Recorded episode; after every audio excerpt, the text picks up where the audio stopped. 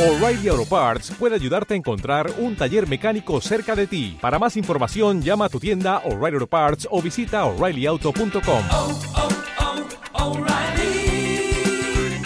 oh, Parts. Lucharán a dos a tres caídas sin límite de tiempo. Este es un duelo otro poco tradicional en la lucha, señores, es un mano a mano. Y como si de box tratara en esta esquina tenemos a el último huracán, conocido como Huraca en este círculo, señores. Huraca, ¿qué tienes que decirnos? Rudísimo, Huraca, aquí presente.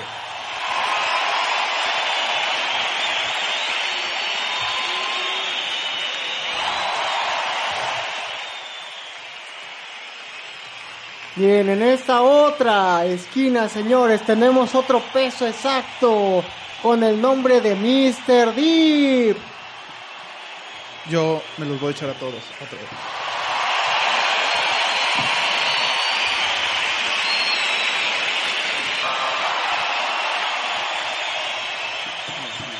Bueno, ante tales y reveladoras historias, comencemos.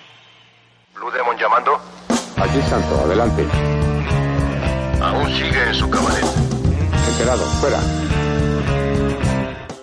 Y muy buenas noches, como siempre aquí estamos hablando de cómic europeo, americano, manga, nietos de México e Hispanoamérica. Servidor de ustedes, Efraín Bantú, ya viejo conocido de Neotardes.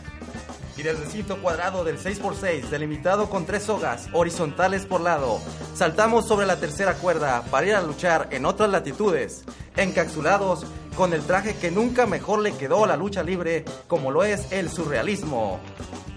Acompáñenos, el viaje será rumbo a la homónima plataforma tan espectacular como lo es el cine, a la lucha libre. Tripulantes, ¿acaso no es familiar la repercusión de la lucha libre en la cultura popular de lo fantástico? ¡Que empiece la primera caída!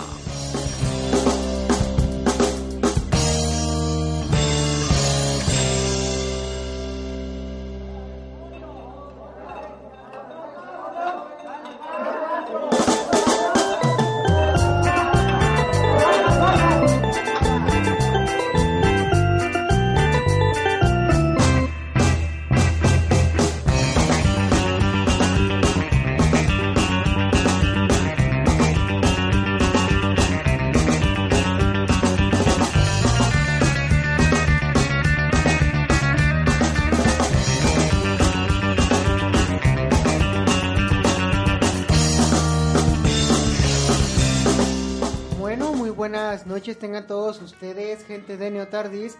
Estamos en una nueva edición de este su programa y bueno, pues como lo oyeron, gracias al, al- al narrador, algo, algo un poco ineficiente, vamos a hablar sobre lucha libre, señores. Eh, eh, previamente ya habíamos tenido programas que tratan sobre estos gladiadores del cuadrilátero, una vieja tradición tan antigua como la misma Grecia. Y bueno, pues para, ¿por qué no mejor que traer a alguien que se dedique a esto de lleno que un luchador, ¿no? Y en este caso a alguien que aparte de ser luchador ama la lucha libre por fuera, aunque nunca ha luchado como es Efrem Bantú, invitado común de este programa en más de algún área de estos universos de tetos, de frikis y otras faunas aledañas a este universo, ¿no? Y bueno, pues qué mejor que empezar, ¿no? ¿Quién gusta empezar de ustedes dos, señor Último Huracán alias Huraca o usted, Bantú? Bien, este, me gustaría empezar antes de. Ya presentamos a, a Huraca, nuestro luchador de hoy, Bantú, su servidor Jonathan Valdés y nos faltó el presentador, Adley Ortega, el primer oficial, Está aquí, güey. como siempre. Y pues este, ¿qué les parece si comenzamos hablando con un experto en lucha libre? Tan experto que es un peso welter. Sí, exactamente, es un peso welter. Eh, señor Huraca, un gusto tenerlo en el programa. El gusto es mío, muchachos. Muchas gracias a Bantú, aquí a todo el staff de este programa, No Tardis. Tenía pues este ese tiempo de, de querer participar y ahora se me da la oportunidad. Pues bien, este vamos este dando un pequeño intro de lo que es este este personaje que pues nace con toda la inspiración al huracán Ramírez. Este un tiempo que estos este nombre estuvo súper repetido, de tantos huracanes ya ni viento hacia ninguno. Háblese de Ciclón Ramírez, el huracán Ramírez Jr., el huracán Ramírez 1 y 2, etcétera. Y a, a la postre, en ese, en ese entonces hubo una situación en la cual hubo un, un huracán muy fuerte, no sé si fue el huracán Gilberto, en la cual este, pues, este, perjudicó a muchas personas, entre ellos familiares. Y para mí se me vino el, el, el estima del nombre del último huracán el cual este pues este llevamos a cabo ahorita más que más este ya no luchando en activo dentro de esa eh, última categoría que fue la welter y ya como editor de la próxima revista que ustedes me dan la oportunidad de presentar es llamada eh, Cámara Fan ¿Cámara Fan? así es Bueno, ah, tendría que preguntarte, señor eh, Huraca, dentro de tu experiencia luchística, ya sea en la práctica, en, eh, en las horas de gimnasio, ya como luchador eh, frente al ring, dime, ¿cuál ha sido tu experiencia más gratificante? Hacia grandes rasgos, ¿cómo, cómo, fue, ¿cómo fue tu evolución como peleador y como artista marcial? Porque pues, ciertamente lo eres, ¿no? Eh, de hecho, se, se basa más que nada en la lucha grecorromana y la olímpica. En, en este caso ya se deriva a la libre en lo que ya es, este, ya, vamos, eh, los lances, este, ya otros artífices que utilizamos. Dentro de lo gratificante que me ha gustado más es, eh, no, no se me dio la oportunidad más adelante por mi peso, pero sí ver sobre todo participar en eventos que para, digamos, eh, a causas altruistas en las cuales eh, ver la, sonrisa de los niños y dejarlos pasar sin- que paguen vamos a decir es algo que no tiene comparación. Por ejemplo digamos cuando tú no sin ser un, un personaje tan tan tan de taquilla pero llegan los niños y, quieren que les firmes la manita por un autógrafo la verdad te parte el alma este, yo para mí ver esas expresiones de tomarse la, la foto con su luchador favorito, estar con los compañeros como, como mediador, vamos a decir como su, su, sus, vamos a decir como su, hasta cierto punto también como su maletero, es una cosa que en primer lugar te gusta mucho. Eh, eh, como tú me eh, haces la pregunta, me, me fascina, me llena muchísimo y so- sería ahorita, voy expresando poco a poquito todos los este, calificativos en los cuales mi, mi, mi gusto por la lucha libre este, la llevo todavía.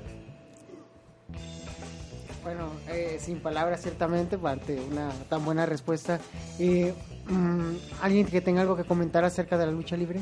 Pues primero que nada, y hablando aquí del señor Huraca, primero que nada quisiera darle las gracias y comentar cómo fue que lo conocí. Recordando que principalmente fue en uno de los foros que he venido ya aquí a promover, que ya ven que aquí vine a promover el de erotismo y este último que fue de historieta histórica. Antes, antes que yo los conociera a ustedes, el que hice precisamente fue del cómic y la lucha libre, historieta de lucha libre. Y bueno, ya tenía yo, como quien dice, a mi estado, obviamente. Un sociólogo también fanático de lo que es lucha libre y moneo también, el que le mando un saludo, al buen hereje, otro, otro colega también muy conocido también en el ámbito del cómic local, Hincy Cruz, que también me, apoyó en, el, en lo que fue el erotismo también, que estuvo mucho tiempo con el grupo Minerva.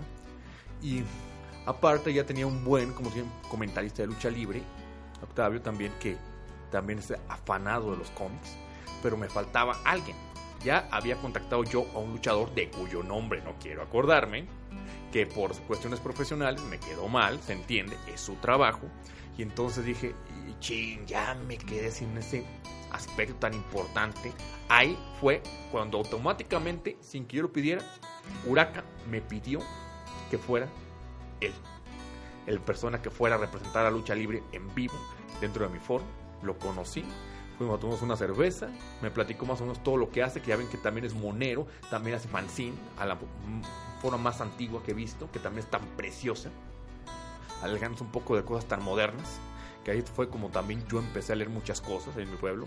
Y entonces me fascinó. Y no basta decirlo que dentro de lo que fue el foro, aunque todos aportaron, pero creo que el público se fue más que nada sobre él, porque a diferencia de todos los que estábamos ahí, él era el único que verdaderamente se ha subido a un ring. Así es. Y, ahora- y el dato curioso, en ese tiempo iba a sentir una traición muy fuerte, no voy a especificar de qué, pero de, ver- de veras que yo estaba en una situación que tenía que levantarme por una traición tremenda que tuve, de que ya no habían, de que me habían traicionado por la espalda. Y ahí fue fascinante en ese tiempo cuando me estaba también sacando mi certificación de maestro, encontrarme con alguien que verdaderamente confiara en mí. Entonces, Yeah. se lo agradezco tanto. Pues este el agradecimiento es mío este la verdad que esa experiencia esa manera de, de esa, ese, esa plataforma este fue, algo fenomenal yo ahora sí que como hace rato lo dije los calificativos ahorita los voy sol- sol- soltando contigo y este pues ahora sí que sigamos la primera caída Bien, eh, Huraca, una pregunta. Eh, en cuanto a desarrollar tu máscara y el personaje, ya nos hablaste del nombre, de dónde surgió. Pero la máscara es algo muy importante, si no es que casi casi podemos decir que es la esencia de la lucha libre mexicana, porque vamos, ya no nomás es un deporte, es una cultura popular. Afuera, a micrófono cerrado hablábamos cómo se puede canalizar toda esa frustración que tenemos durante la semana para irnos al el fin de semana a gritarle al luchador, a mentársela al contrario, todo esto, así como ya lo mencionarla ahí en su, en su momento, cómo se canaliza la ira en el, en el metal, el heavy metal, el death metal, también la lucha libre tiene su esencia, su base cultural y esto que es este el liberar el estrés. Primero, ¿cómo nace? ¿O qué proceso se tiene que llevar para desarrollar un personaje? Porque es un personaje. Ahorita estamos hablando con Uraka. ¿Quién está detrás de esto? No lo sabemos. Así es, Valdés. Pues mira, por ejemplo, hablarte de la definición del diseño es algo que lleva la transparencia, o sea, es, un contraste de, por así definirlo. Eh, Este, por ejemplo, hablar del diseño, eh, este es un contraste de sombras, hablándose de los dos colores, que no son colores, son tonos, vamos a hablar del blanco y del negro.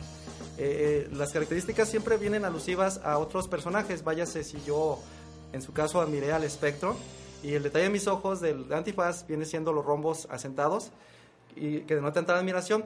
Los cortes de estas máscaras este, que últimamente han sido muy, muy, muy demandadas, se habla del estilo japonés, que va el corte a la nariz hacia abajo, de la parte de la cara, vamos a decir, la, la división de la cara. Ya el aspecto de la, de la- del, del- del cabello es, eh, como tú lo mencionabas, es, es la rebeldía que se expresa detrás de lo que es mi personalidad que así como amo al heavy metal, el rock and roll, este, pues vamos hasta inclusive a Rigo Tobar también, Rigo Tobar es- Rigo Tobar este, es también fue un- un- este, una esencia rock and rollero.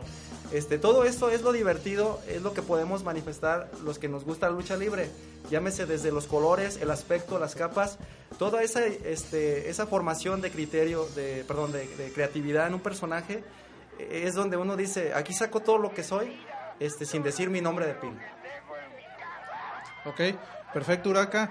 ¿Y alguna experiencia que hayas tenido en el, en el cuadrilátero? Es decir, ya lo dijo Bantú, eres el único que tiene experiencia. Todos nosotros somos amantes de la lucha libre, lo vivimos la- desde la parte de abajo, somos los que sienten la frustración o el- la felicidad de que va ganando nuestro personaje favorito, pero ¿qué se siente el estar arriba del ring? El tener que pelear, más aparte estar este haciéndole caso al público, porque vamos, es un espectáculo aparte de un deporte. Sí, mira, este, tengo dos, este, enlazar dos, este, situaciones en las cuales cuando ese día ya estaba ya, eh, había llevado una sesión de entrenamiento severa y yo no esperaba que se me iba a requerir para esa presentación. Yo tomaba las fotos, entonces iba a haber una ceremonia de reconocimientos eh, en las cuales ellos tenían el número de, perdón, el, el- el nombre de pila y el nombre del luchador.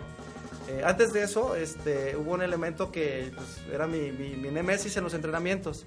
Entonces él, fuera de ética, me estaba empezando a cucar, inclusive aventándome objetos, bolsas con, inclusive con orines. Este, entonces fue una cosa que sí me estaba picando la cresta, a grado de que yo me iba a meter al vestidor y ponerme mi, mi equipo para yo pedirle una oportunidad al promotor, decirle, oye, este hijo de la tal por cual me está provocando. Yo no estoy preparado todavía, pero me estaba sacando ahora sí que, o sea que... Que todo el coraje, El ¿no? apellido que no podía decirlo en ese momento. No, afortunadamente todo quedó en palabras. Me metí con muchos problemas al vestidor.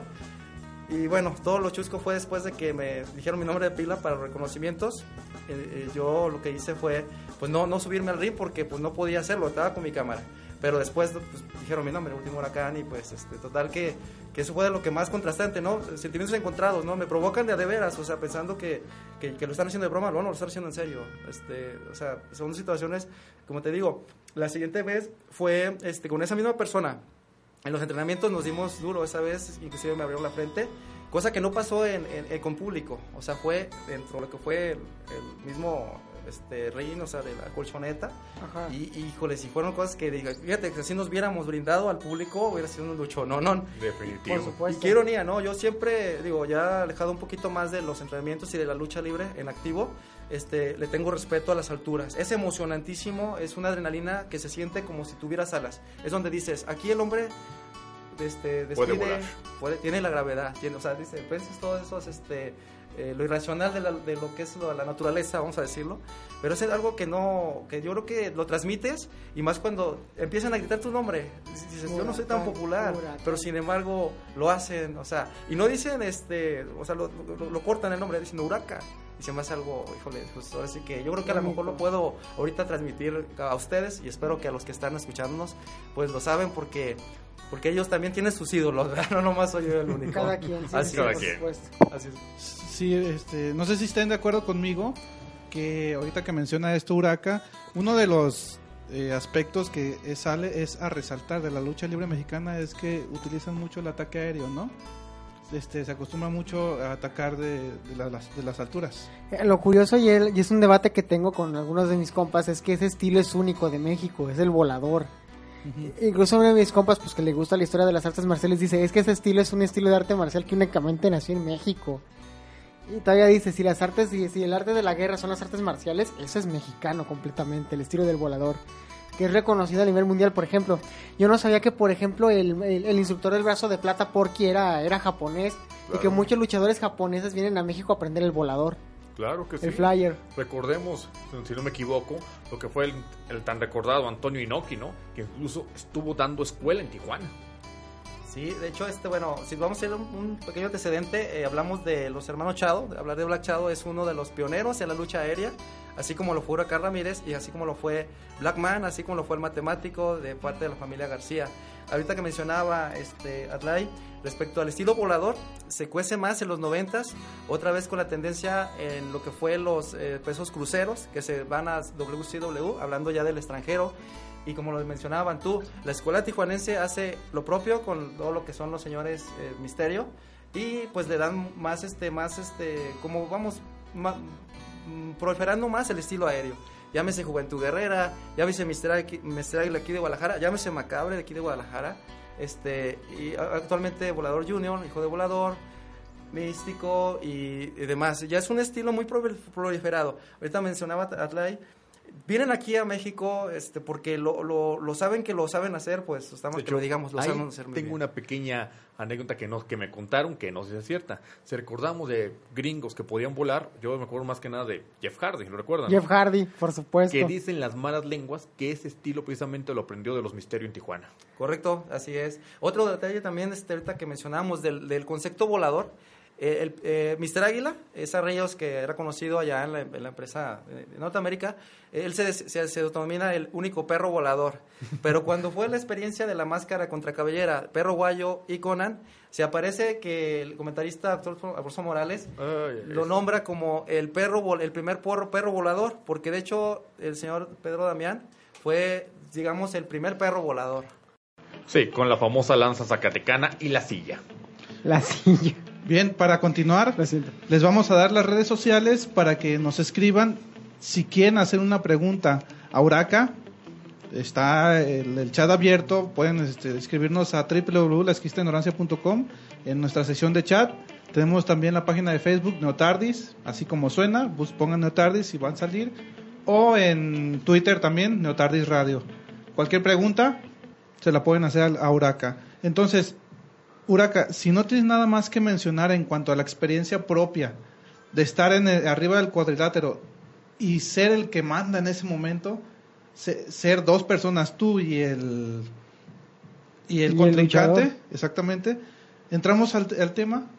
Me parece no muy tienes bien. nada más que mencionar. Adelante, correcto. Porque Empezamos. tenemos este tema para para mucho, rato. Sí, así es, estamos, este, ojalá que sea posible, este, vamos hablando con los productores y pues nos permitan ampliarnos el tema que sigue, que vamos a nombrarlo como la segunda caída. Vamos a decirlo así. Exactamente.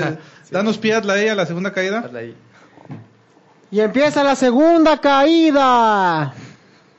Pues muy bien, hablando específicamente de cine de luchadores poco convencional, vamos a nombrar tres casos de poco convencional y algunas representaciones que ha habido en el extranjero. Dos representaciones. En primera, vamos a hablar de Super Visto, que cuando fue el especial navideño, recordemos cuál fue el, el fondo musical que tuvimos, el señor Rob Zombie. Ah, y a nosotros, los que nos gusta el metal, antes de empezar, Atlaí, Jonathan, dígame, ¿qué me pueden decir de Rob Zombie como músico? Es multifacético. Es como Kiss. O sea, puedes ver incluso un cambio de género por álbum. Eh, Aunque Rob Zombie es sumamente criticado porque sale a comercial, pero es único en su, en su tipo. Totalmente de acuerdo, que no hay que olvidar que él lo ha admitido, su maestro es el señor Alice Cooper, al que le agradezco tanto, gracias a él no escucho bandas ni El norteñas. padre de la maldad, güey. Exactamente. Felicidades. Exactamente. Y bien, es famoso en su trayectoria, sobre todo en su papel de cantante. Yo lo podía definir como metal industrial, otros podían definirlo de otra forma, etcétera. Es Rob. Zombie, güey. Es Rob Zombie. Es acabó. Rob Zombie.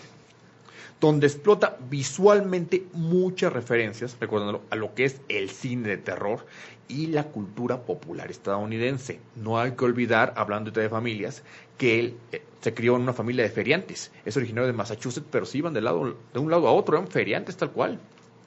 De lo que sabemos, los que sabemos cómo son las ferias de por allá, que nunca falta la casa del terror. Y recuerdo que también el señor Alice Cooper también tenía su casa del terror con todo lo que una vida totalmente distinta. No olviden que él es hijo de un pastor protestante, nacido en Detroit, pero que su, su casa, su- donde se crió, es Phoenix, Ari- Arizona. Y bien, y que vemos que ha incursionado, aparte de lo que es la música, recuerdan primero que nada como vocalista de White Zombie y después como solista en otros géneros, como puede ser el guion de cómic, recordando donde ha participado con artistas muy interesantes. Quisiera nombrar a lo que es el afamado ilustrador británico Simon Batley. Poca cosa, ¿no? Poca, casi nada. Ay, Es un irónico. o sea, ahora que está volviendo heavy metal, me pongo a pensar a, a repopularizar tanto, recordando que está volviendo a traer a gente como Tanino Liberatori, recordando que obviamente Simon Batley va a tener que estar ahí. A huevo. Y este vemos que aunque ha sido poco conocido lo que es el cómic de Zombie, tiene alguna propuesta interesante. No hay que olvidar que se dice que su obra de ¿cómo se llama? Teja- ¿cómo se llama? Clavo en, en inglés. ¿De ¿cómo clavo? se- Sí, el clavo en inglés, ¿cómo se dice? Creo que es Clown, ¿no? Clavo, de Aunque clavo. también es garra. Clown, Sí. garra. Clown es payaso. No, clown es Clavo. payaso. Ah, ok, payaso, sí. perfecto. Clown. sí. No que, clown. que fue un poco criticado, ¿por qué? Porque supone que pensaban que era una especie como de de como de plagio de Wolverine. No hay que olvidar que Sí. eso es un antecedente de la historia norteamericana de los primeros tiempos de la colonización, ¿no? En honor, obviamente, Wolverine, recordando como tal, es un animal que tiene garras muy fuertes que vive en la zona de Canadá y Estados Unidos, por eso se- adoptó ese nombre. No lo conocemos aquí, no tenemos traducción, ¿por qué? Porque ese animal aquí no lo tenemos en México. Se traduce como glotón porque no existe traducción precisamente. Exactamente, pues lotón, o en España le dicen lobesno, etcétera. Fue muy criticada la mala traducción que le dieron en los noventas a la serie animada, Guepardo, que nada que ver, pero tal cual. Entonces, simplemente Wolverine, no hay traducción. Y que obviamente está fundamentado en un antecedente de lo que fue la cacería de brujas y demás, de una persona que tenía o que se insertó una especie, una especie de, de garras en, los, en las Sí, manos. de clavos en las manos, porque eran clavos, sí, sí, sí. Exactamente. De ahí viene, y más con el estilo también rockero de Rock Zombie, me parece que esa es su novela gráfica más interesante a mi punto de vista. Sí, pues The Clown es, Clown es un, bueno, es un referente también. Sí. Y, pero hay que ver que además de eso, del guionismo de historietas y la música, como dato más curioso y que creo que hace su principal crítica, ha incursionado como cineasta. Que ahora les preguntamos, ¿el término cineasta a qué se aplica? Bueno, pues se supone que es un término complicado, ¿sabes? Porque director es una cosa, cineasta es otra. Es un término difuso en muchas ocasiones. Sí, que él dirige, muchas veces, casi siempre escribe el guion, produce, etcétera. Pero, oh, disculpa que te corte el viaje, Bantú, pero mm, ¿podemos ahondar más en la historia de la lucha libre o en Ah, algo sí. referente a ello? Sí, ¿O por eso, por eso- o a, eso, a eso- a eso vamos. Ah, ok, lo siento. Eso vamos. Que obviamente tiene como tal las, la filmografía de The House of the, Mil- bueno, la casa, en español, La Casa de los Mil Cuerpos, Los Renegados del Diablo, Halloween 1 y 2, este, El Señor de Salem, acaba de sacar 31 y a eso vamos, que como dato curioso, super visto, que es un- una tremenda referencia a la lucha libre mexicana. Ajá. Y que siempre él lo ha admitido, ha sentido una fascinación tremenda por la lucha libre mexicana. En algunos de sus videos ha sacado incluso referentes muy claros con máscaras de luchadores que todos conocemos como es Mil Máscaras, Dos Caras, Mano Negra, etc. Y que incluso en las, las canciones alguna vez incluyó también una parte de, de una película del santo. Prometo solemnemente luchar contra el mal y la justicia y la injusticia. tal cual. Bien, este, vamos directamente al personaje, a Sí. Supervisto. Supervisto. Mm. Supervisto, a tal cual, es un, como tal, un luchador mexicano, se podría decir, retirado, que ahora trabaja únicamente en una animación para adultos como actor porno. Tal cual. Y que tiene como hermana adoptiva a Susie X, cuya voz, evidentemente, fue proporcionada por la garganta de Cherry Moon Zombie, que creo que todos la conocemos, esposa del cantante, y que ha apare- aparecido de manera reiterante en toda la filmografía de Rob Zombie. Bien, y aquí vamos a ver que el Némesis es el Doctor Satán, que también se menciona precisamente en la Casa de los Mil Cuerpos. Bien, y vamos viendo, aunque como tal intentó mostrar lo que es un homenaje a la lucha libre mexicana, metiendo elementos parecidos a lo que es la música surf, que en este caso Supervisto también manejaba un automóvil convertible como el Santo. ¿Un Corvette? Sí. Jaguar. Es, ¿Eh? Un jaguar. Un Es- jaguar. Un jaguar. Saludos para el jaguar. Sí. no logró pasmar mucho la esencia. No se puede decir si sea porque un norteamericano no lo supo pasmar al 100% o que eh, un- el hecho de que su estilo así de bizarro no le quedó al personaje o simplemente porque le salió mal o cometió ciertos errores que ha cometido en otros en otros de sus filmes, pero simplemente decirle no me llenó esta película. De, de hecho, es- está muy, muy bien lo que mencionas tú, Bantú, porque no supo plasmar la esencia del luchador mexicano. Él hizo o intentó hacer una, una, una animación de un luchador mexicano o de un luchador. Más no, no, no pudo más plasmarlo. ¿Por qué? Porque el luchador mexicano es serio, ¿sí? No es tan. Siempre presenta una personalidad seria fuera del ring, algo muy diferente a Supervisto. Eh, ¿Ibas a decir algo? Este... Sí, Valdés, precisamente es que son las idiosincrasias culturales. Eh, hablando del, el, vamos del libreto, la, el guion de Supervisto es, es el estilo western, que western es espectáculo y lucha libre no es western. Eso es lo que empezamos a definir los que vamos a hablar de los que formamos parte de la del, el- del del negocio lucha, de lucha libre nacional se habla de, de denominar la lucha libre, nunca ya decirle western, aunque este vendría a ser a su derivado o significado, pero no lo es. ¿Por qué? Porque estamos hablando del significado real, que se ve, ahora sí que, eh, o sea, a talegas que no, no va a ser nunca lo mismo. Para mí, mi punto de vista es que es, es una parodia que a veces se mofa. Por ejemplo, el caso de la caricatura Mucha Lucha, sí ha marcado un estilo en anglosajón para los, este, vamos, para las historietas, al estilo gringo nada más. Porque Ujú. ni el humor, ahorita comentábamos detrás de bambalinas, lo que son los dobladores y que le han dado ese sentido latino y mexicano a los personajes, llámese, no exactamente como, como luchadores dibujados. Eso es lo que yo he notado, o sea, se, se compara mucho y se disfruta más lo que es este el, el cómic, o sea, lo que es el Como personaje como tal. Cabe mencionar pues que eh, como amantes pues del género, yo siempre he dicho, cuando te gusta algo lo, con- lo consumes, ya que te guste o no, eso ya es otra cosa, lo ves, a mí no me gustó, Eh, tiene cosas rescatables, más Es un no homenaje hace... a muchos de lo que es el cine de terror norteamericano. Incluso vemos que pueda- hay un homenaje a la película de The Shining, El Resplandor, y a la música ay, de esa época de cabaret norteamericano, por decirlo así. De burlesque. De burlesque. Llamado yo burlesque. Yo creo que es recomendable una película dominguera, sí, pero no plasma la esencia del luchador, lo que estamos buscando, como la siguiente película que, traemos o estamos con el guion, esa sí plasma o se acerca un poco más a la esencia del personaje como tal, de un luchador. Y de hecho he escuchado muchas referencias a esta película, mucha gente, eh, y principalmente eh, gringos o estadounidenses que se que refieren a Nacho Libre o ven a un luchador, luego dicen, ah, Nacho Libre, Nacho Libre. En Se quedó, personal, eh, hay algo que, que no me gustó mucho de Nacho Libre, se me hizo ofensiva, no sé por qué, güey. Se quedó como referencia. Ok, Sí. ¿puedes mencionarnos eso que no te gustó, Adley? Es que hay cosas que no me gustaron, por ejemplo, yo no me imagino un luchador, al menos dentro del ámbito popular, ser un cretino como los enemigos de Nacho Libre. Sinceramente se me hizo una, una, una producción bastante payasa, Pues muy, eh, muy racista. realmente es una mofa, pero es rescatable. Ah, quizás, ¿qué podemos pedir de estadounidenses, queriendo Exacto. plasmar cultura Es que, mexicana. es que incluso hay un anime que se llama Muscle Man, que es de luchadores. Ah, sí. Donde el enemigo final se parece incluso a una fusión entre Atlantis y Blue Demon, güey, que es muy peligroso. Y los luchadores más peligrosos, o los que están en más alto ranking, son latinoamericanos, particularmente Exacto. mexicanos. Y, y plasma mejor cómo es que vuelan y cómo se presentan ante el público, quitarse la capa, o sea, esas cosas que uno, pues, dices, bueno, se está presentando como un caballero en la Edad Media, ¿no?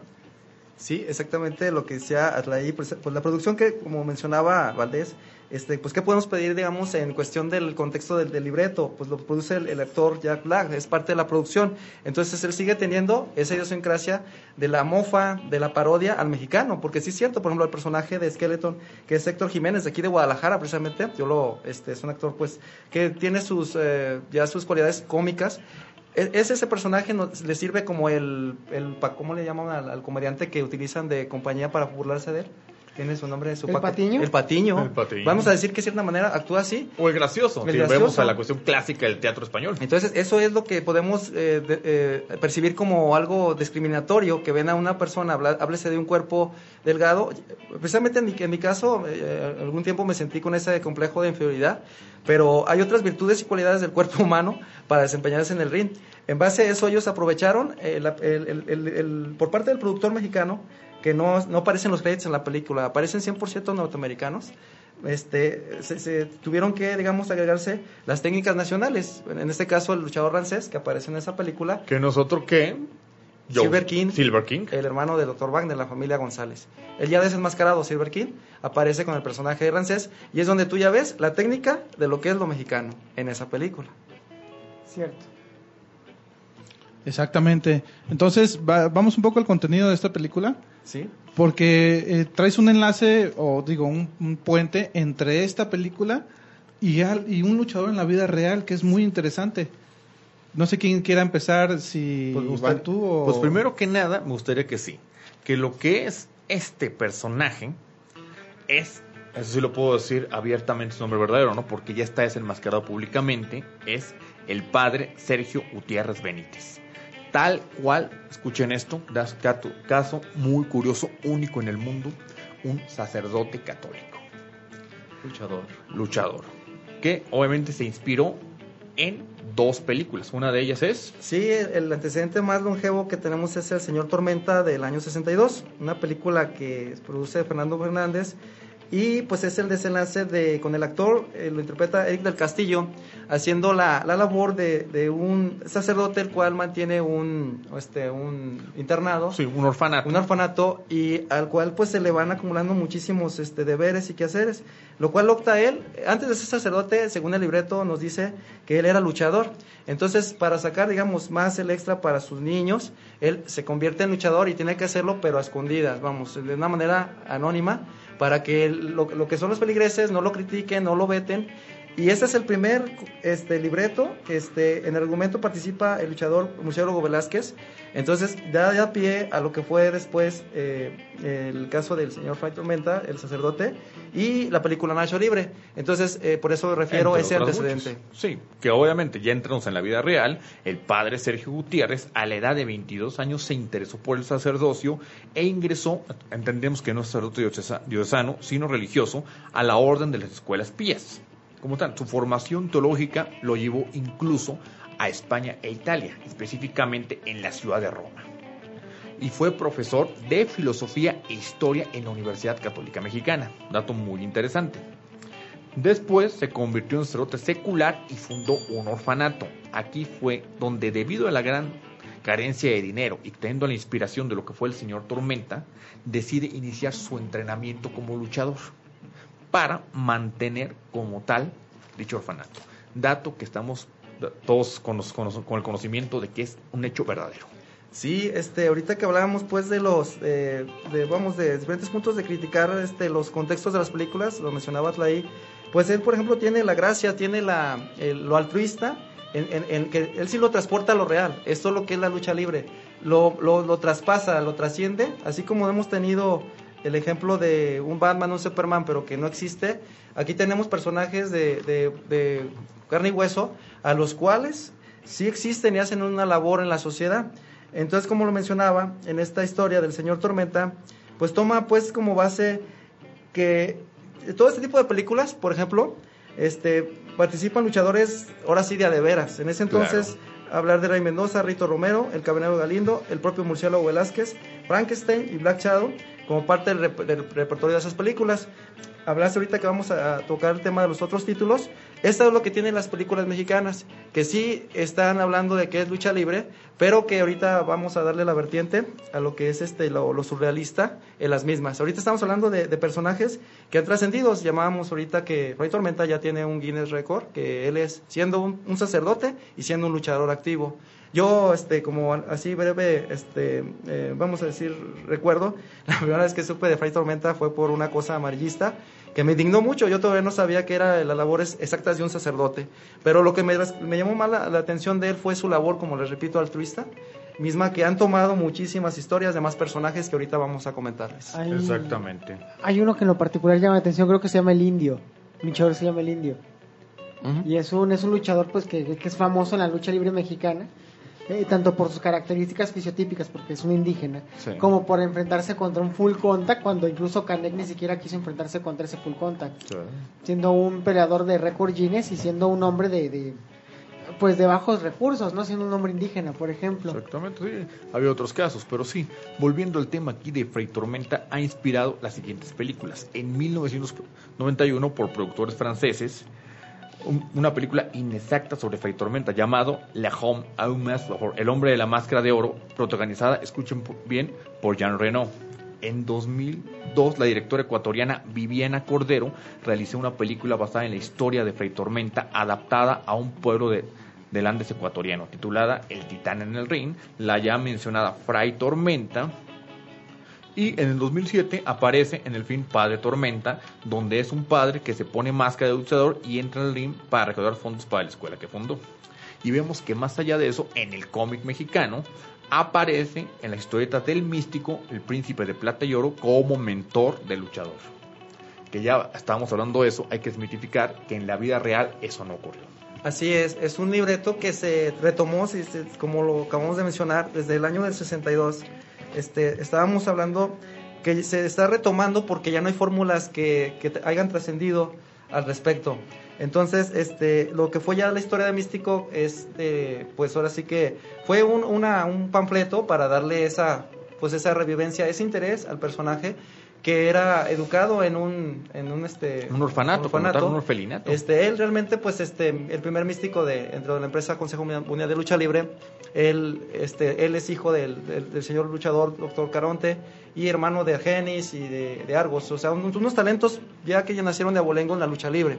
Esa historia, como decía Bantú, pues está retomada, es un, es un remake, vamos a decir, como ah, en términos anglosajones, que les ha dado, vamos, lo quieren sacarle jugo hasta donde no puedan, ¿no? Así Sí, que- pero también hay que añadir una cosa, que en la vida real Fray Tormenta está retirado de la lucha libre profesional, pero todavía trabaja en el orfanato como sacerdote y ha inspirado a uno de sus chicos para que la leyenda de Fray Tormenta continúe. Y eso sí es verdaderamente el que tiene el título de Fray Tormenta Jr. ¿no? Como, como, como el manto de, de- del santo de, o, o de Blue Demon, ¿no? Exactamente. El nuevo luchador enmascarado se desconoce obviamente su nombre, solo sabe que es, es así, verdaderamente es uno de sus chicos que se crió en el orfanato y que actualmente está por titularse de abogado. Yeah. Bien, antes de irnos a corte musical, eh, tenemos saludos. ¿Quieres decirlos? Este, ¿En qué parte de aquí está la... Te- nos, nos saluda, Sí. nos pide tres veces Lalo Gómez que mandemos saludos. Eh, Urraca, mándale Ah, sí, saludos ah, desde Chicago. sí, de Más Chicago. bien hasta Chicago. hasta Chicago, este, allá la familia Gómez, un abrazo, este, ellos también están siempre con la cultura mexicana, por, pues llámese que extrañan más, y pues un abrazote a toda la familia Gómez, y muchas gracias por su atención. Bien, eh, mencionaba que antes de irnos a corte me gustaría que mencionaras a la gente, mucha gente no sabe esto, de hecho yo tampoco lo sabía, lo que sería correcto de hablar de un luchador. Nosotros en el programa de nav- navideño hablamos de los luchadores con todo y su nombre de pila. Tú nos mencionaste lo que correctamente debería de ser si es que no se ha desenmascarado este personaje. Correcto. Eh, vamos a decir la, el estatus, el, el, lo- el argot de nosotros, los, los que tenemos esta profesión, nos, eh, vamos a decir, nos tenemos el personaje dicho como cual, dado de alta en derechos de autor o no dado de alta. el, el, digamos, el, el- lo externo, ya no, ya hacer labores como de desenmascarar al nombre y personalidad física, ya no es, este, ya es antilucha libre. O sea, entonces, nosotros, digamos, en este, en este amor, en esta pasión que tenemos, conservamos la incógnita por el respeto que le tenemos, que se traduce en el amor a la lucha libre. Entonces lo correcto sería que cuando hablemos de un luchador, si este no se ha desenmascarado, Decir únicamente el nombre del luchador. exactamente, Perfecto. única exclusivamente hablar de Sí. su nombre, eh, como su nombre artístico, vamos, Sí. su nombre de luchador. Si ya se desenmascaró, ahora sí, correcto decir el nombre de pila. Así es. Es por eso, por ejemplo, que vemos, y aquellos que les guste mucho el cine, es más, tan, tan simple como si hablan de cine mexicano, referencia, las películas de luchadores. Claro. Y es donde vemos que siempre Blue Demon y el Santo siempre conservan su máscara y siempre se les refiere a su nombre artístico. Tanto así que lo vemos muy comúnmente con su traje y donde sea. Y acaba de salir otro cómic en Francia inspirado en esos luchadores. Al mero estilo franco-belga, pero que ahí me atrevo a decir que sí está verdaderamente transmitiendo esa esencia de lo que es la lucha libre mexicana. Así es. Eh, vamos a corte musical y regresamos para hablar algo que te que- queremos preguntar sobre las máscaras. ¿Qué sucede cuando tema. desenmascaras a un luchador? De acuerdo. Bien, vamos y regresamos en unos minutos. Respetable público, lucharán a dos de tres caídas sin límite de tiempo. En esta esquina, el santo y el cavernario. Y en esta otra, Blue Demon y el Bulldog.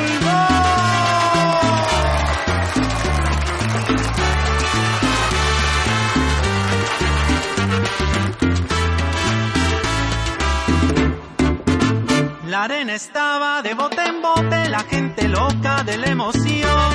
En el ring luchaban los cuatro rudos, ídolos de la afición. La arena estaba de bote en bote, la gente loca de la emoción.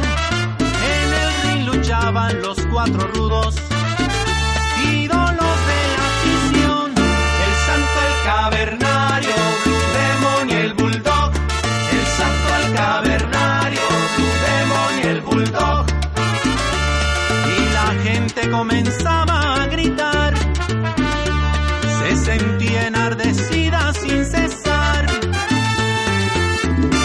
Métele la Wilson, métele la Nelson, la quebradora y el tirabuzón. Quítate el candado, pícale los ojos, cágale los pelos, sácalo del ring. Métele la Wilson, métele la Nelson, la quebradora y el tirabuzón. Quítate el candado, pícale los ojos, cálale los pelos, sácalo del ring.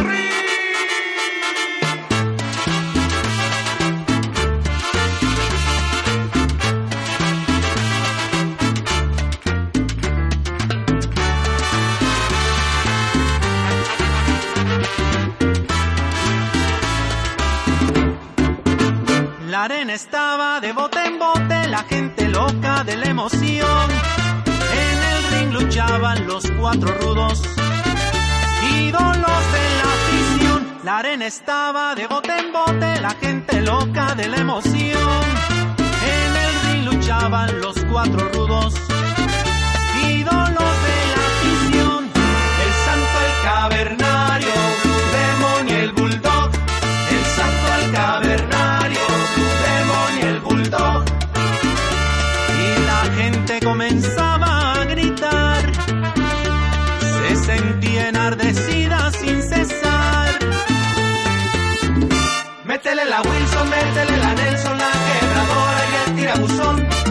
candado, pícale los ojos, cágale los pelos, sácalo del ring. Métele la Wilson, métele la Nelson, la quebradora y el tirabuzón. Quítate el candado, pícale los ojos, cálale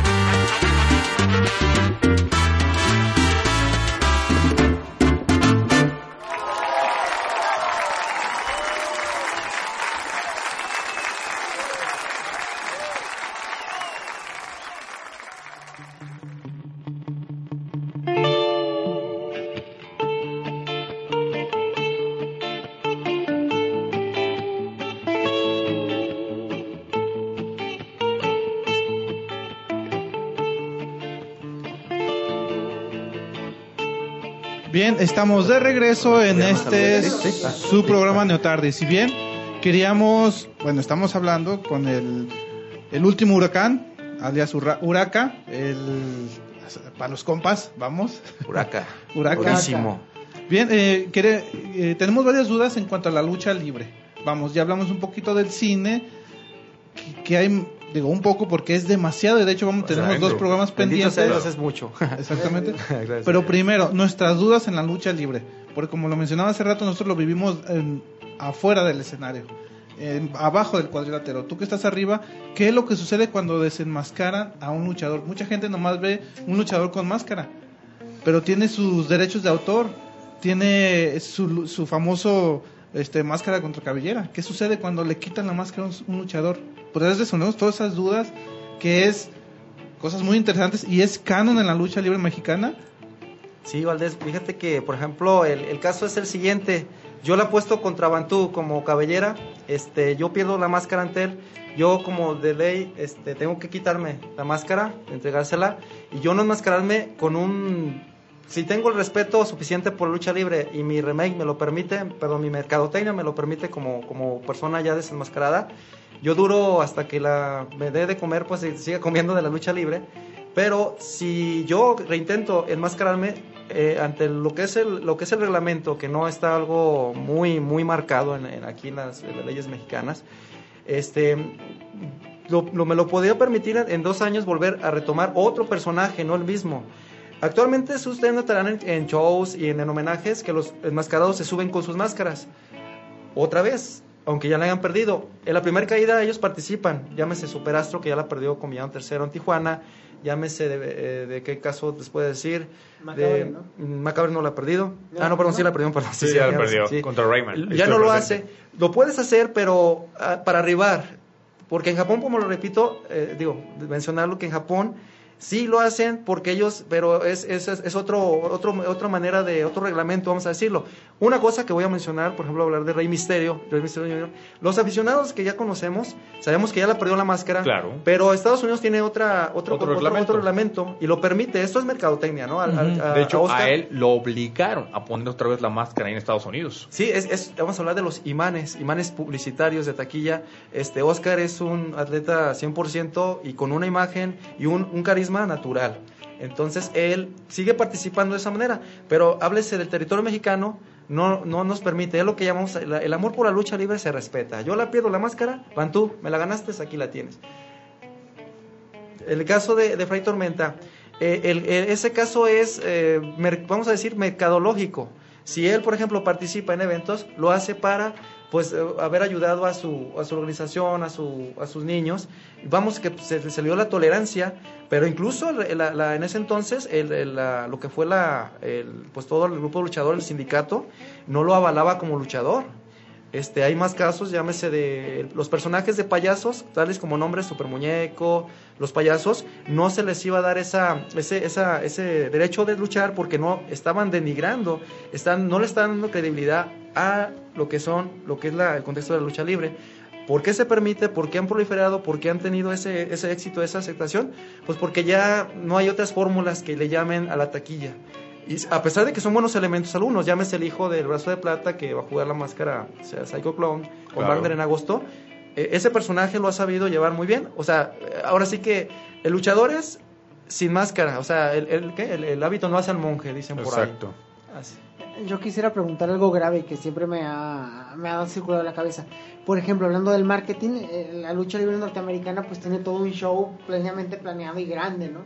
Quisiera saber hasta qué punto tiene que ver, por ejemplo, las autoridades de la misma lucha libre, como la misma ca- calidad de- del marketing de la lucha libre en, en la imagen que se tiene del luchador. Porque es- para mí es una imagen maravillosa, ¿no? La máscara, pues, es como un personaje que se enfrenta contra otro en la lucha del bien y del mal, ¿no? En un cuadrilátero que es el espacio y el tiempo y la supervivencia, o sea, es algo maravilloso. Eh, eh, pero sin embargo no se le da ese, ese auge como si lo hacen las empresas norteamericanas. O, o en Japón, por ejemplo. ¿Crees que, y reitero la pregunta, tenga la culpa el marketing y los directores de las empresas o, o ya es solo imaginación mía?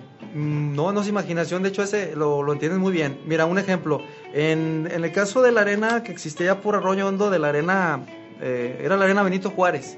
después llamada Arena Perla, este, de ayer de, de, de- de mi amigo Miramontes, se, se- se hacía así la fórmula de las apuestas. Vamos a decir, si digamos llegó a ir en- y que fue, ahora sí que verídico, fue mascarita sagrada, y se jugaba la máscara con un elemento local, se, se, hace, se ofrece el pago de la, de la taquilla, pero no en base a que tiene que perder el, el- el local. De hecho, se le pregunta si la garantía es esa. O sea, la garantía es de cómo, cómo se va a pagar el, el salario del luchador. Digamos, entonces, si, si yo soy el elemento local y voy contra Mascarita Sagrada como elemento mini, Mascarita Sagrada, si es así de plano, él determina, ¿sabes qué onda? Nos vamos a jugar la- la- la- las tres caídas como son y el que gane. Y, pues, ah, pero como digamos en este caso, e- es, tanta la preparación del elemento que nos visita, en este caso yo no la he jugado, pues solo, este, por eso la aporto aún, eh, él, él dispone de esa garantía. En el caso del marketing mayor es, pues eh, se, juega, se juega la lógica comercial, ¿no? Digamos, no le vas a quitar la máscara, en este caso, que aunque ya la perdió es Rey Misterio, pues porque es un imán, o sea, tiene una gran mm, empuje de publicidad, de productos, de comercio.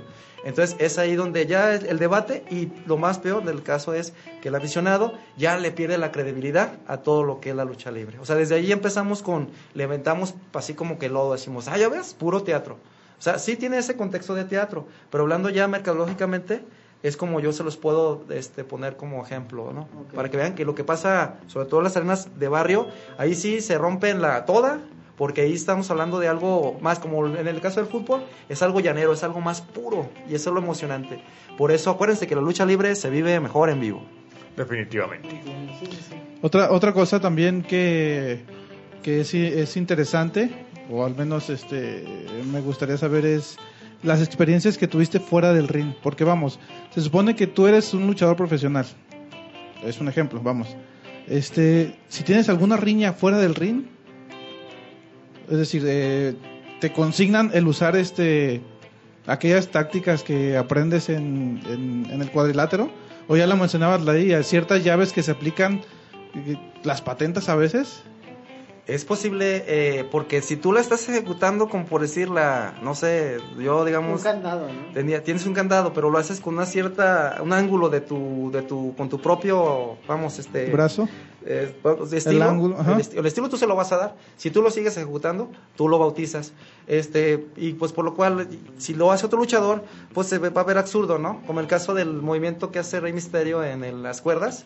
Que es, eh, 619. es, bueno, le pone así por el número de, de emergencia. La de Tijuana. De, Tijua- de allá de, bueno, de, creo que es de Norteamérica, de Los de hecho, Ángeles. no, de hecho, también, ¿Sí? dato curioso, Ah. escucha, es helada para llamar a Tijuana. Fíjate. Lo sé porque ¿Es precisamente, Sí. sí, 619, es más o menos. De hecho, a mis amigos ahí que también hacen cómics, los de 656 Comics en Ciudad Juárez, se pusieron este nombre por lo mismo, porque es helada a Ciudad Juárez. Ok. Órale, fíjate. Y ahorita, hablando lo que decía Valdés de, la pre- de su pregunta, pues este, no debemos de utilizar esas, este, las, ahora sí que la- el oficio para defendernos. O sea, tenemos que nada más defendernos, pero no, no ejercerlo ni, ni totalmente exterminar. O sea, irónicamente, nosotros nos tenemos que dejar. Yo no lo he hecho al 100% en esa circunstancia que practicábamos tras balinas, pero pues, sin embargo, cuando todavía no me daba de alta, que estaba en proceso, se me acusaba de, de que yo estaba usando la lucha libre a una, a una llámase una acta en, un, en, un, este, en una procuraduría. Sí, entiendo. Y es algo complejo, entonces es de mucho cuidado. Por eso les decía que yo ando mucho en el aspecto desde la máscara, este, llámese los nombres que decía Valdés, llámese el comportamiento, este, ahora sí, estoy, estás, estás o no estás en la jugada, y lo he estado de la manera, mejor manera posible por respeto al deporte que nos gusta y que amamos. Eso es. Bien, eh, una, una pregunta porque el tiempo ya se nos, nos está empezando a curar factura. rápido. Cuando hablamos de algo que nos gusta, nos sucede muy seguido, nos apasiona, el tiempo se va volando. Exactamente. Este, que me gustaría preguntarles, al menos a el conocimiento de varios, ¿cuáles son Se avecina la tercera caída, gente. Prepárense. la última caída exactamente? ¿Cuáles son los países que ustedes conozcan al menos que más amantes tienen de la lucha libre o que, o que se ve que son más admiradores? Adlai ya mencionaba el caso de Japón. ¿sí? Digo, eh, es raro que un país este asiático admire o adopte una, algo, una, algo parte o parte de la cultura occidental. Eso nos dará un Ah, programa está. y tiene que ver con el mambo. Y eso ya es un tema que tengo que desarrollar yo, güey. No te apures. Bien, prometido está. Ya está. Eh, ¿Algún otro aparte de Japón? Pues precisamente de lo que estaba el, el contexto del, del- del programa, eh, cuando yo vi un reportaje que en Japón era de super culto la película de las momias de Guanajuato, yo dije, ¿cómo es posible que en Japón y en Claro. Francia esté pasando ese, ese fenómeno que allá son, son piezas de culto? Y me llamó la atención y de ahí para el real vi que Japón, para mí, es, es el, digamos, nuestro... Para mí es la mejor lucha libre eh, como lo, es la mexicana, pero yo pondría nomás en primer ángulo a Japón. Estados Unidos como un como un este, este, una mercadotecnia, nada más por eso, por, por espectáculo, pero hasta ahí. Pero pues bueno, los movimientos pues no se me hacen digamos este pues es, es otro tipo de lucha, ¿no? O sea, para unos sí les gusta, o sea, el, el, el- el golpe duro les, les late esos pues ya su, su su esencia, no su sabor. Pero para mí Japón sería, o sea, levanto la bandera de Japón junto a la de México como como el como esa ese buen híbrido que se ha dado, ya hace rato hablábamos de luchadores que vienen aquí a aprender las bases de lo que ellos todavía siguen aprendiendo. Es como llegar a la perfección, ¿no? Sí. Estás aprendiendo Correcto. lucha libre en su país asiático, Sí. vienen aquí a México porque es diferente. A pesar de que es lo mismo lucha libre, yo creo que cada país le da su toque, así como mencionábamos, por ejemplo, que es muy famoso el ataque aéreo en México. Sí. Vienen y llegan a aprender una nueva técnica y, o técnicas y perfeccionan la propia. Eso pasa también con el box, güey. Por ejemplo, Masuta Soyama practicó box durante dos años para mejorar su técnica de sukito de golpe. Y hay muchos boxeadores japoneses que vienen a México a entrenar, güey. Claro que sí, ¿no? Y luchadores mexi- japoneses que ya casi se han hecho mexicanos, recordando de Último Dragón, de Gran Jamada. También mencionamos a Antonio Inoki. No, no, no. Langer, que tiene una máscara parecida a la tuya. Liger, de hecho, Liger, de hecho el estilo, este está muy apropiadamente el comentario de Bantú. Estos estilos de máscaras, este, yo este en sí la admiración, este, y donde quiera que se encuentre esa Ríos, este, tiene otro nombre, no me acuerdo. Este, pero ya está enmascarado, este, Mr. Águila. En él, el aspecto es mi inspiración de mi máscara. Este, y pues bueno, este tipo de luchadores, lo mencionaba hasta ahí, son luchadores voladores que hoy muchos pues este, rechazan porque dicen, no, esos cuates se van a matar, pero es un estilo respetado hacer esas cosas y también manejan las- la escuela de la arras de, lu- de, de lona, que es la que ahorita a muchos no les aburre, que es, es, es riquísima, o sea, ver un enfrentamiento, van a ver, vamos a tener, si Dios quiere, la, la- esa, Pues, de hecho, tener la oportunidad. Hay anécdotas del Santo Junior, ¿no? Diciendo, bueno, ya te quebré la nariz, morro, ¿quieres seguirle? Dice que es a ras de lona, su primer entrenamiento fue a ras de lona. Sí, o sea, es que de hecho esa es la lucha que la cual se va aprendiendo primero, después son los saltos Es y la los base. la Sí, verdad. Ya lo demás por eso es libre, ya tú agarras la vertiente, el estilo que quieras retomar y hacer. Bien, antes de concluir con esto, quiero mencionarles eh, aquellos que quieran asistir y que estén en México, pueden ir a la K-Com, aquellos amantes del K-Pop, ya está, este, mm, el 17 y 18 de marzo. Sí. Aquí, ¿quién, quién- no creo que a todos les guste el K-Pop de aquí, ya es manifestó. En coreano, que no le gusta, pero vamos, no sé por qué en el occidente del país al menos, lo digo que es lo que hemos visto aquí, está Es que to- a todo lo que da el K-pop. Está dirigido para público femenino, güey. Los güeyes son más femeninos que mi hermana, güey. No mames. Bueno, así que ya lo saben, asistan. La exquisita ignorancia y Neotardis estarán presentes en la KCOM 2017, marzo 17 y 18. Entonces, nos despedimos. Gracias, Atlaí, por estar con nosotros. gracias a ustedes, sobre todo al señor, al señor Último Huracán. Muchas gracias, Último Huracán. Pantú, gracias. Como siempre, estoy aquí constante y sonante hablando de cómic europeo, americano, manga, viñetas de México y Hispanoamérica y mucha lucha libre. A nuestro invitado de lujo, Huraca, Huraca, crudísimo. el último huracán. Te vamos a comprometer ahorita en vivo, eh, transmitiendo para todo el mundo a través de la exquisita ignorancia, a que asistas otro programa. Es como los retos que se lanzan los luchadores. Te reto a que estés aquí, no en el cuadrilátero, en esta mesa, a seguir hablando de lucha libre. Por eso he venido de ese recinto de 6x6, para venir aquí a tu programa y saber de qué estás hecho. Te acepto tu reto y estamos en eso. Bien, así es que ya lo saben, estaremos y tal vez Atlaí, que es estudió artes marciales mixtas, Solamente el carácter, güey. te vas a aventar un tiro con, aunque nada que ver el peso, ¿verdad? ¿Eh? Unas, unas cuantas llaves para que nos enseñes. Y Yo esto va a, estar en, box. va a estar en YouTube, así que ya lo saben, próximamente. Yo soy Otto Valdés, Bueno. capitán de esta nave, nos escuchamos Muchas para la siguiente semana. Gracias. La noche era nocturna. La calle húmeda y mal iluminada. El teléfono llamaba estúpidamente, insistentemente. No pensaba contestar, prefería seguir espiando por la persiana rota. Los golpes en la pared me recordaban que la vecina siempre sabe cuando estoy en casa. Tal vez ella debería contestar la llamada. El reloj corría como gallina renga. Mi ropa era de lo único que no me sentía acalambrado.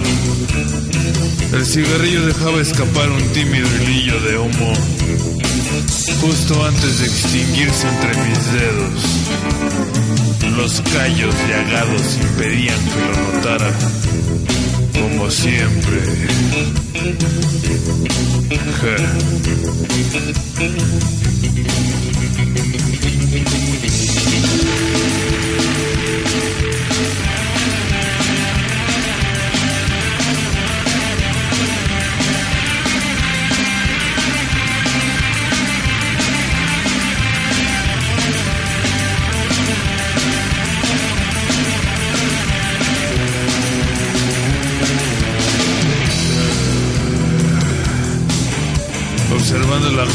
La paciencia de un cadáver, sentía como la tristeza se mudaba lentamente a mis ojos.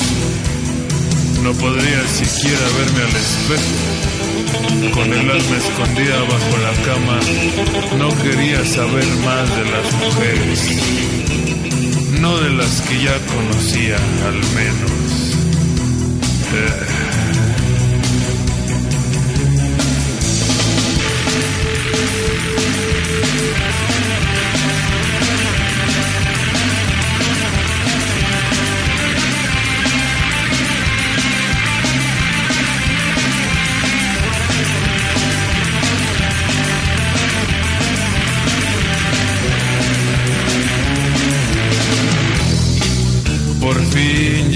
El Chevrolet oxidado que transporta mi dolor.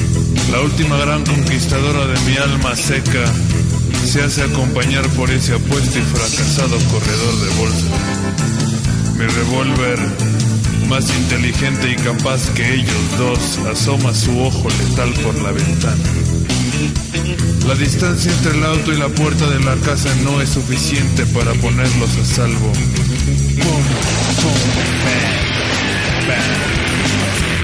Adiós tristeza. Hola botella de licor.